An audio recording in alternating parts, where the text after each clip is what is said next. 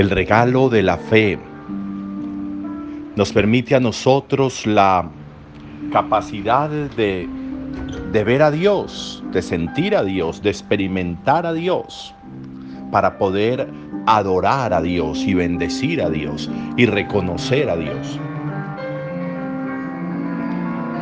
Comenzamos a hacer lectura del texto de Ezequiel. Y en ese texto de Ezequiel vamos a poder encontrar cómo a través de visiones, en este género que es apocalíptico, Ezequiel nos va a permitir adentrarnos con Él en la visión de Dios, en la posibilidad de ver a Dios. En estas visiones Él lo ve. Y hoy hay una cosa muy bonita, porque mueve el ver a Dios, el sentir a Dios, mueve a una reacción importante de Ezequiel. Y es que Ezequiel se postra rostro en tierra.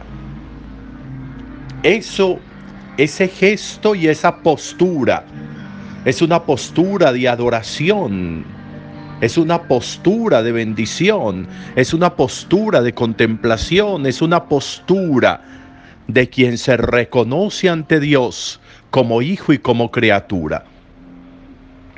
Postrarse ante Él rostro en tierra. Lo va a hacer Ezequiel, lo van a hacer muchísimos a lo largo de la historia, lo van a hacer muchísimos en la palabra. Abraham, Moisés, van a hacer mucho esto de postrarse rostro en tierra para bendecir a Dios.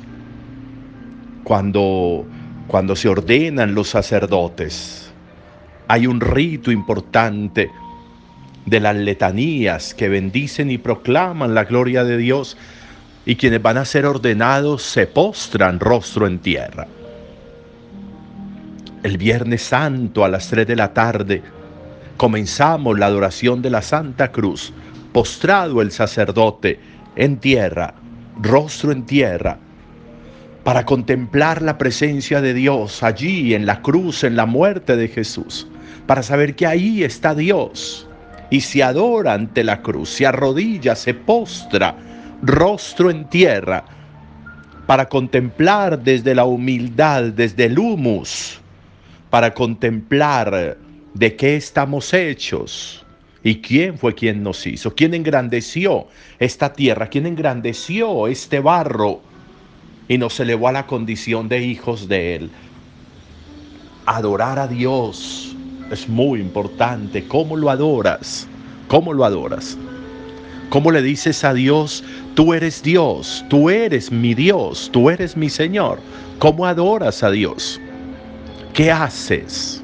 ¿Cuáles son tus, tus maneras, tus formas de adorar a Dios? ¿O te da lo mismo? ¿O parece que es lo mismo? Las posturas corporales hablan de lo que significa la presencia. Las posturas corporales hablan de momentos. Las posturas corporales hablan de respuestas, de maneras de responder. Y las posturas corporales en las relaciones nuestras con las personas, con la familia, con la vida y con Dios, hablan de si entendemos qué es lo que tenemos que hacer si entendemos la respuesta que debemos dar. Ezequiel lo entendió y por eso se postró rostro en tierra, porque reconoció en esa visión de hijo de hombre, reconoció la divinidad de Dios y se postró. De nuevo, ¿qué hacemos nosotros para adorar a Dios? ¿Cómo lo haces?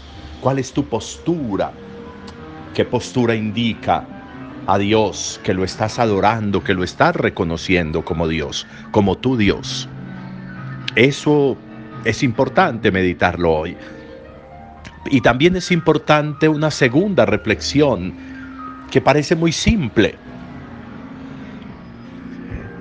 Se acercan a preguntarle a Pedro si Jesús paga un impuesto que se llama el impuesto de las dos dracmas y miren qué interesante porque Jesús le hace una pregunta a Pedro. Dice, Pedro, los grandes, ¿a quién le cobran impuesto? ¿A los hijos o a los extraños?